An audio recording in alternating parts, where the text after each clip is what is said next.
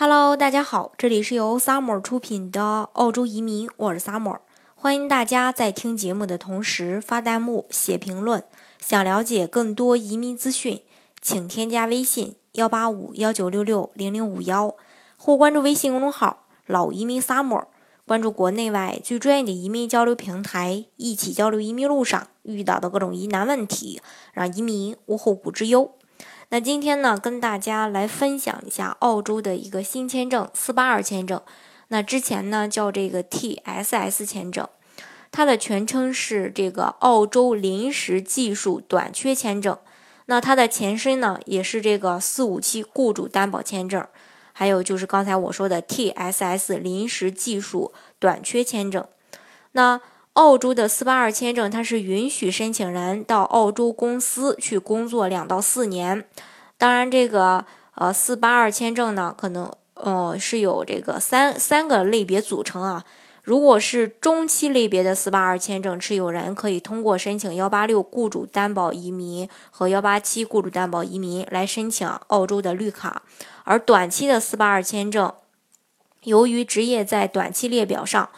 不能通过幺八六幺八七来拿绿卡，呃，但是如果说职业符合澳洲技术移民的要求的话，还是可以申请澳洲的技术移民的幺八呃呃这个澳洲的技术移民幺八九幺九零，那。澳洲这个四八二签证呢有什么优势？它是允许申请人在澳洲的公司工作，另外，呃，这个申请人的配偶和子女也可以在澳洲学习和工作。另外，没有年龄的要求，并且对学历也没有明确的要求。相对于幺八六幺八七来说呢，它的英语要求比较低。那短期的类别的话，是职业需要在短期的职业列表上，那签证下签后可以获得两年的一个签证有效期。如果说满足国际贸易协定，呃，可以最多获得四年的一个签证。当然，如果满足呃这个我下面说的任意一条，也可以申请有效期为四年的一个四八二签证。第一个就是申请人是中国公民，第二个申请人被跨国公司派遣到澳洲担任高级管理职位。另外，四八呃这个四八二。中期的类别是职业需要在中长期职业列表区域上，呃，签证下签后可以获得四年的呃这个有呃四年签证四年有效期的一个签证。另外一个就是劳工协议类别，就是澳洲的公司通过与澳洲移民部部呃这个澳洲移民部的这个劳工协议从海外引进技工。当然，申请这个四八二签证它也是有要求的，首先就是。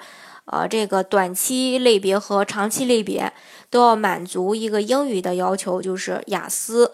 呃，短期的话总分考五分就可以，那单项呢不能低于四点五分。另外，如果是长期的话，是呃这个雅思四个五分，这个要区别一下。那另外职业评估的话，那部分职业需要做职业评估，并且应该在。递交签证申请完前做完，那不在清单上的职业就，呃，不要求。但是签证官呢，呃，有权利要求个别申请人会，呃，做这个职业评估。这个大家要了解一下。这是这个短期和长期都是需要的，呃，需要的这个呃职业评估。关于不不可能不是呃不是说需要的职业评估，是移民局要求的。那另外这个。工作经验的话，就要求过去五年中至少有两年提名职位的工作经验，并且是全职的或固定日期的兼职。那非固定日期的兼职不算工作经验。硕士、博士从事医学研究以及临床研究实习、执行医师学习都算作工作经验。学历要求的话，那对于不强制要求做职业评估的申请人，要提供这个。证据来证明自己具备足够的一个技能，包括与职业相关的一个学学历和工作证明。那第五点呢？啊，还有一个非常重要的要求。那如果说提名的职业在澳洲有注册的要求，那需要大家完成这个注册。另外呢，嗯，他对这个年龄呢没有限制。呃，还有一个就是，呃，要没有传染病，需要做体检。另外能提供出无犯罪记录。那雇主要求的话，就是有一个有担保资格的澳洲公司为你提交提名申请。那提名职业与公司的业务相关，并且年薪呢不能低于同地区相关职位澳洲公民的薪水，至少得五万三千九百澳币。另外，这个呃短期的话，短期的这个签证类别要提供职位在短期职业列表上。